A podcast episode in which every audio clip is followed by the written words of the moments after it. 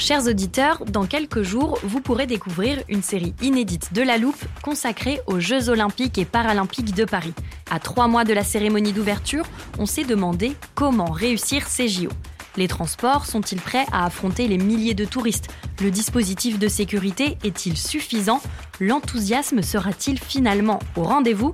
Pour répondre, on plonge durant cinq épisodes dans les archives des éditions précédentes, accompagnés des journalistes de l'Express. C'est à retrouver à partir du 13 mai sur toutes les plateformes d'écoute. I'm Sandra, and I'm just the professional your small business was looking for. But you didn't hire me because you didn't use LinkedIn jobs. LinkedIn has professionals you can't find anywhere else, including those who aren't actively looking for a new job but might be open to the perfect role, like me.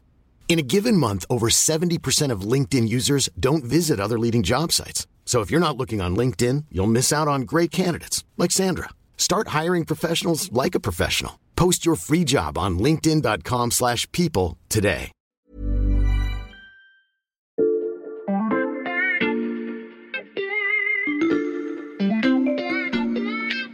Salut, c'est Margot Lanuzel. Nous sommes le jeudi 1er décembre 2022. Bienvenue dans La Loupe, le podcast quotidien de l'Express. Allez, venez, on va écouter l'info de plus près.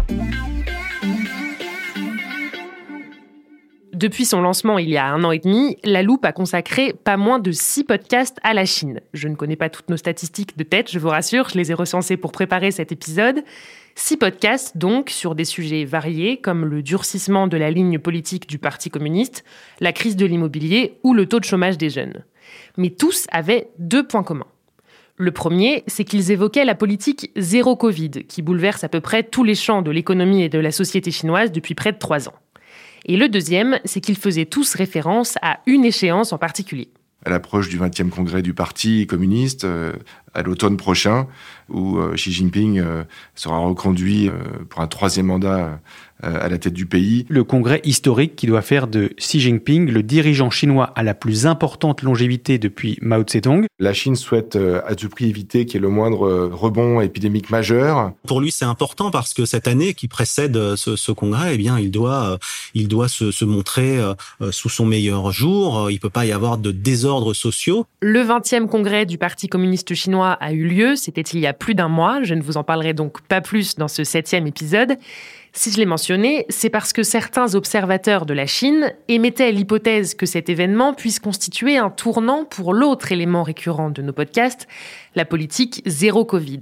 L'hypothèse qu'une fois son troisième mandat historique entamé, Xi Jinping dessert un peu l'étau dont 1,4 milliard de personnes sont prisonnières, mais il n'en est rien, et c'est le sujet de ce podcast.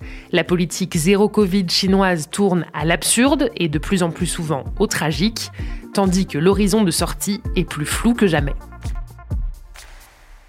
Je me suis rendu compte d'un coup que tout le monde vit normalement là-bas, chacun fait ce qu'il veut. Un stade, ce sont des dizaines de milliers de personnes sans masque, mais pourquoi ici, en Chine, la situation est si différente? Ce témoignage d'une jeune pékinoise a été recueilli par le correspondant de l'Express à Pékin, Sébastien Lebelzik. Salut Sébastien. Salut Margot. Nos auditeurs l'auront peut-être compris puisqu'il est question de stade. On va commencer ce podcast en parlant de la Coupe du Monde, Sébastien. Oui, c'est un très bon euh, point de départ en effet pour euh, ce sujet, une sorte de coup de massue, euh, de révélateur. hein. quand des millions de Chinois ont commencé à regarder les matchs euh, de la Coupe du Monde à la télévision, ça sautait aux yeux. Les gens recommençaient à vivre normalement, pas de masque, pas de gestes barrières, des tribunes pleines, une ambiance euh, de fête qui a surpris et parfois même choqué certains Chinois. Écoutez ce témoignage d'un jeune Chinois fan de football. Pourquoi les Chinois sont différents du reste du monde? Parce que notre santé est plus fragile? Parce que le variant Omicron est plus fort Il n'y a aucune raison. Ils nous forcent à rester à la maison. Il nous force à rester à la maison. Euh, Tu confirmes, Sébastien, que la situation n'a absolument pas changé à Pékin depuis ton dernier passage dans la loupe? Non, absolument pas. Je dirais même que ça s'est un peu euh, durci parce qu'on traverse actuellement euh, une vague épidémique sans précédent en fait depuis trois ans. hein. Le nombre de cas à Pékin double quasiment euh, tous les jours et je suis moi-même confiné en ce moment. Je l'ai découvert vraiment brutalement par hasard. Je descendais pour faire mon test quotidien et quelques courses et en arrivant en bas, je me suis rendu compte que les portes étaient fermées. Il y avait trois vigiles à l'entrée. On m'a expliqué qu'il fallait que je remonte dardard chez moi et que l'immeuble était en confinement parce qu'il y aurait un cas de Covid dans l'immeuble. On n'a toujours aucune confirmation hein, que ce cas existe bien, mais en tout cas, on est enfermé ici à la maison. on nous a livré un petit peu de nourriture, c'était assez surprenant. On nous a déposé devant la porte un gros sac de légumes avec des choux et des carottes. C'est censé durer une semaine. Alors autant vous dire que quand on est confiné comme ça, il vaut mieux avoir prévu quelques réserves. Et puis on est on est dépisté tous les jours, soit avec des autotests, soit il y a des agents sanitaires qui viennent nous dépister devant le pas de la porte en fait. Et pourtant, Sébastien, il y a quelques semaines seulement, il était question d'un assouplissement de cette politique sanitaire. Oui, c'est ça qui a été euh, très brutal, mal vécu par beaucoup ici en Chine, parce que le 11 novembre, le gouvernement euh, avait annoncé une certaine levée euh, des restrictions sanitaires, en tout cas des quarantaines assouplies pour les gens qui venaient de l'étranger, la fin des centres de confinement, vous savez, qui sont très controversés, décriés ici, hein, d'immenses centres où des dortoirs sont installés, où les gens sont collés les uns aux autres, ce sont soit des cas contacts, soit des malades dans des conditions spartiates euh, absolument euh, terribles.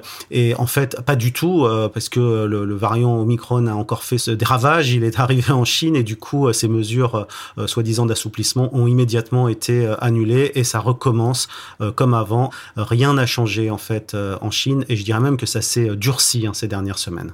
Donc on a cru à un relâchement qui n'a pas eu lieu. Dans ton immeuble, c'est à nouveau le confinement. Comment le vivent les habitants? Très mal, hein, euh, comme moi. Et, c'est vrai que juste avant euh, d'être enfermé dans mon appartement, j'avais eu l'occasion de discuter avec un de mes voisins, un professeur euh, d'université à Pékin que j'avais interrogé. Il avait prévu de passer du temps avec sa fille qui vit aux États-Unis puisqu'il approche de l'âge de la retraite. Mais lui aussi se retrouve enfermé. Il est en quarantaine en fait pour la troisième fois déjà depuis le début de l'année. Il se rend en province et quand il revient à Pékin, il est placé à l'isolement sept jours chez lui avec parfois des alarmes sur la porte ces tests de dépistage sont toujours euh, négatifs. Euh, donc, euh, comme moi, en fait, lui, il comprend pas. Et c'est intéressant parce que lui, c'est un fonctionnaire, c'est un membre du Parti communiste. Et donc, il a l'impression véritablement que le régime marche sur la tête.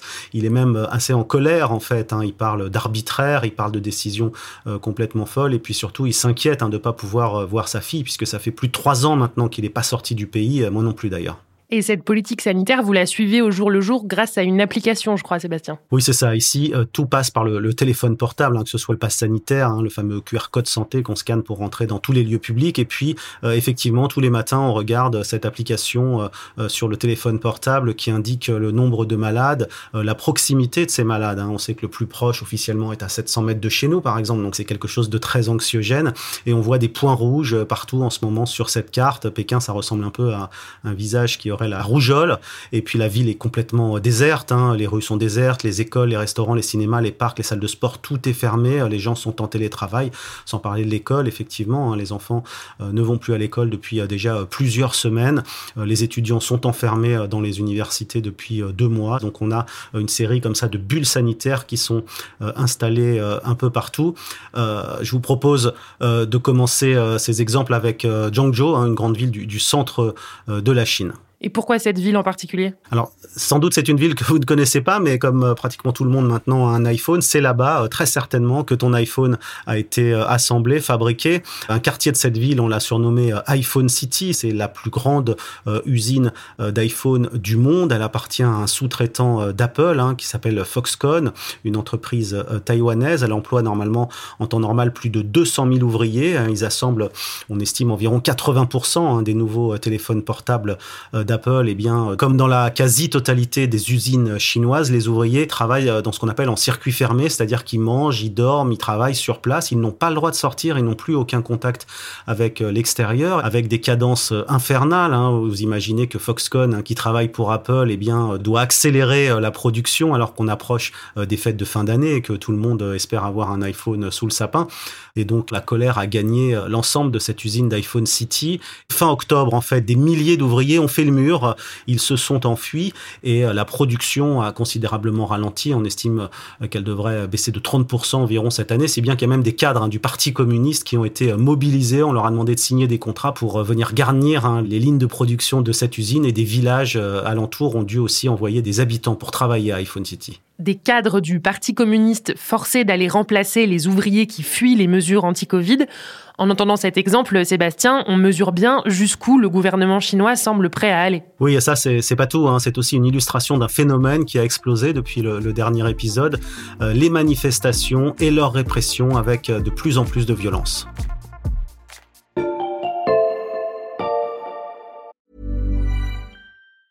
Hey, I'm Ryan Reynolds. Recently, I asked Mint Mobile's legal team if big wireless companies are allowed to raise prices due to inflation. They said yes. And then when I asked if raising prices technically violates those onerous two year contracts, they said, What the f are you talking about, you insane Hollywood ass?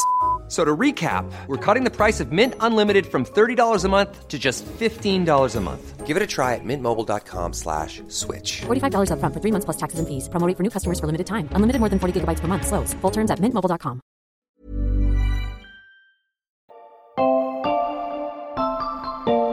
Rien ne semble calmer les manifestants.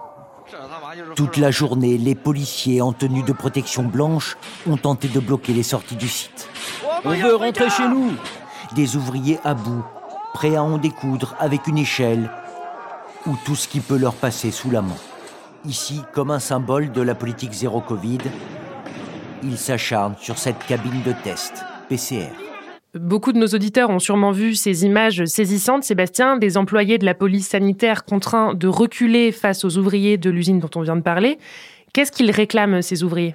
Alors ces ouvriers n'ont pas véritablement de, de revendications euh, politiques, hein. ils veulent juste euh, pouvoir euh, rentrer chez eux, revoir leur famille, avoir en tout cas la liberté de travailler ou de ne pas travailler.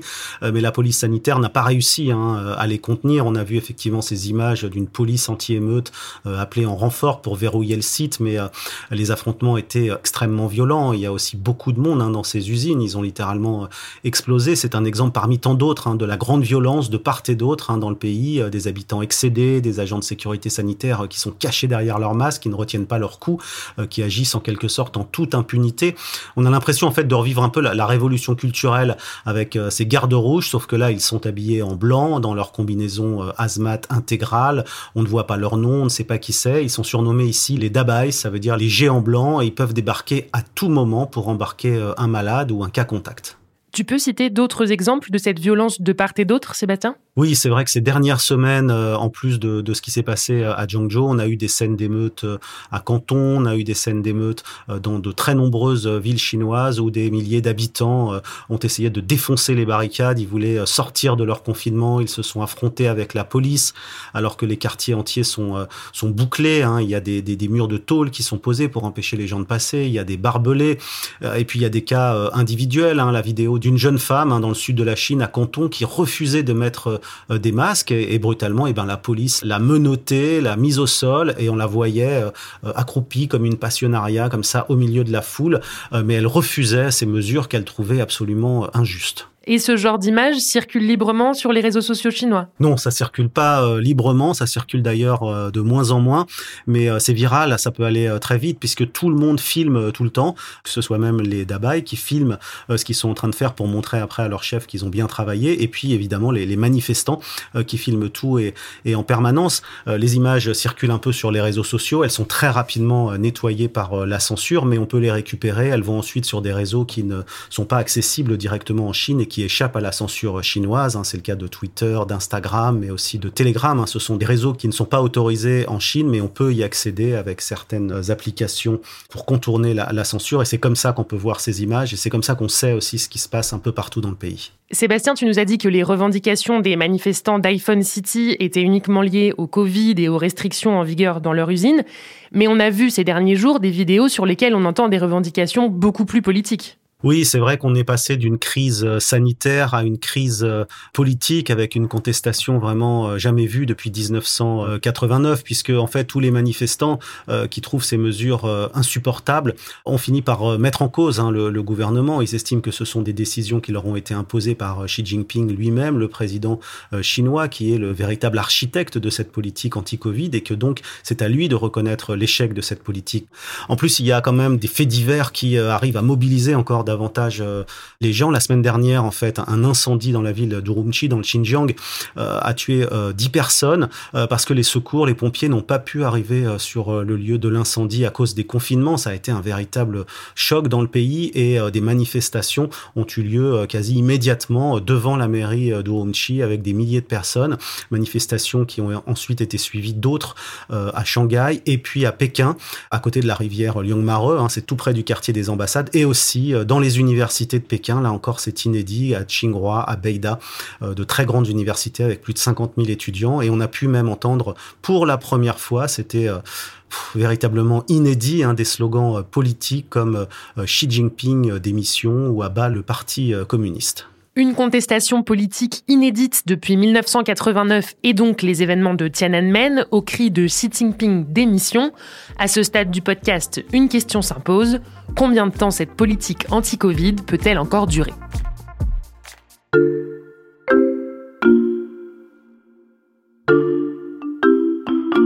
Je précise pour nos auditeurs que tu as interrogé de nombreux spécialistes pour répondre à cette question, Sébastien, certains pour parler de politique et d'autres pour évoquer la situation sanitaire chinoise. On va faire le point et essayer de croiser leurs analyses ensemble.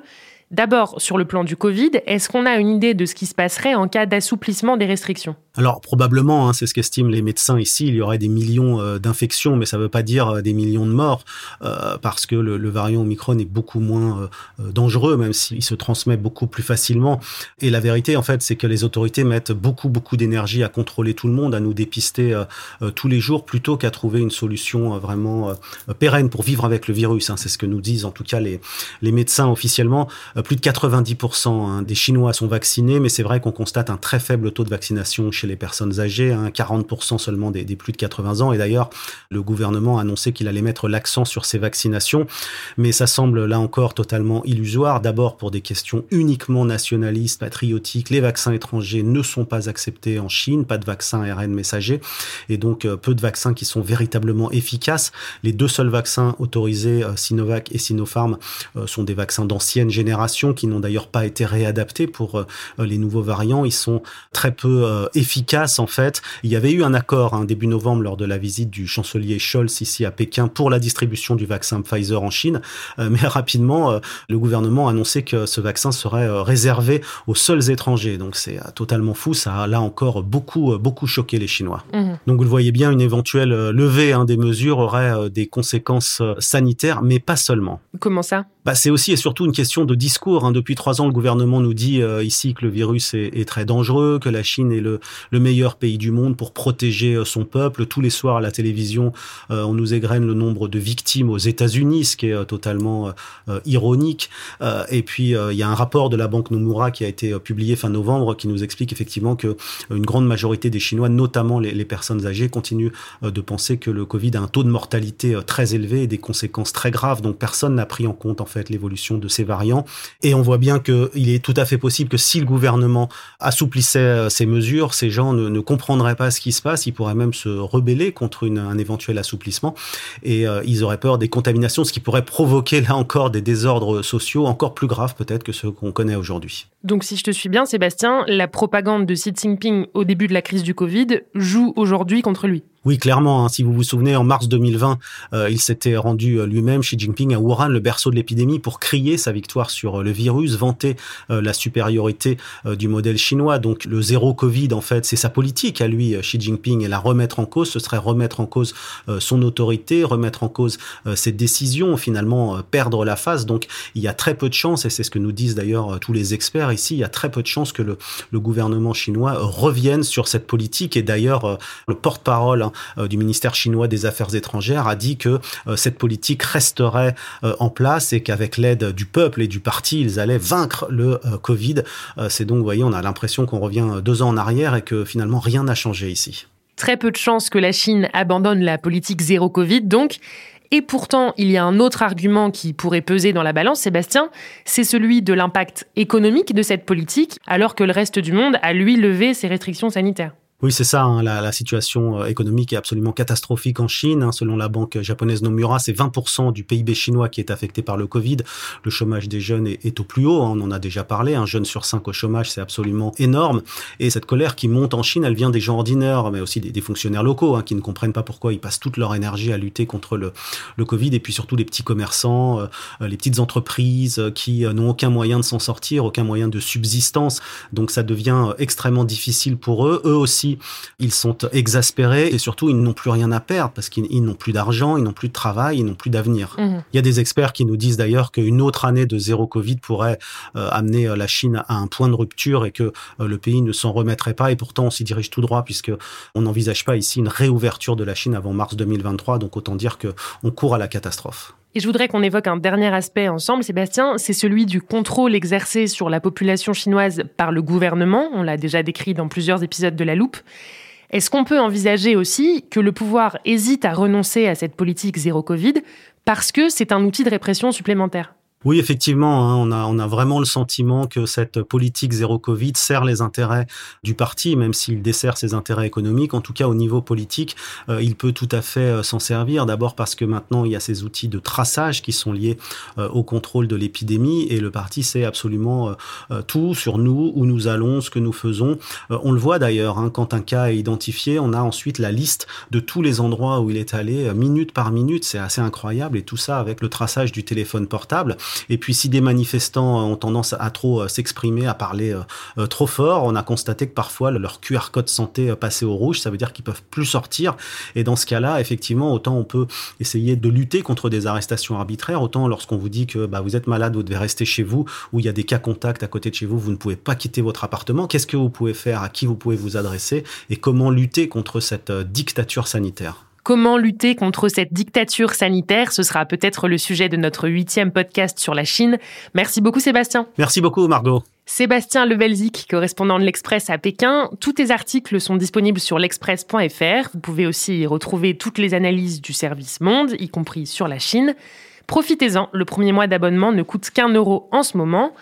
Et pour ne rater aucun épisode de La Loupe, pensez aussi à nous suivre sur votre plateforme d'écoute préférée, par exemple Apple Podcast, Deezer ou Podcast Addict. Vous pouvez nous mettre des étoiles si ça vous plaît, nous laisser des commentaires ou nous écrire à la loupe at l'express.fr. Cet épisode a été monté par Mathias Pengili et réalisé par Jules Cro. On se retrouve demain pour passer un nouveau sujet à la loupe.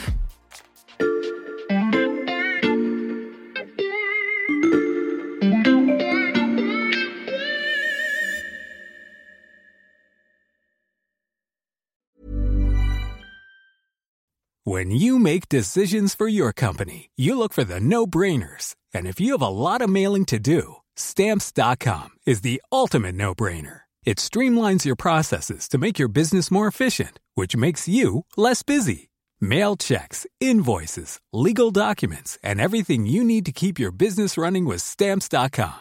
Seamlessly connect with every major marketplace and shopping cart Schedule package pickups and see your cheapest and fastest shipping options from different carriers. With rates up to 89% off USPS and UPS rates. And with the Stamps.com mobile app, you can take care of mailing and shipping wherever you are. Make the same no brainer decision as over 1 million other businesses with Stamps.com. Sign up with Code PROGRAM for a four week trial, plus free postage and a free digital scale. No long term commitments or contracts.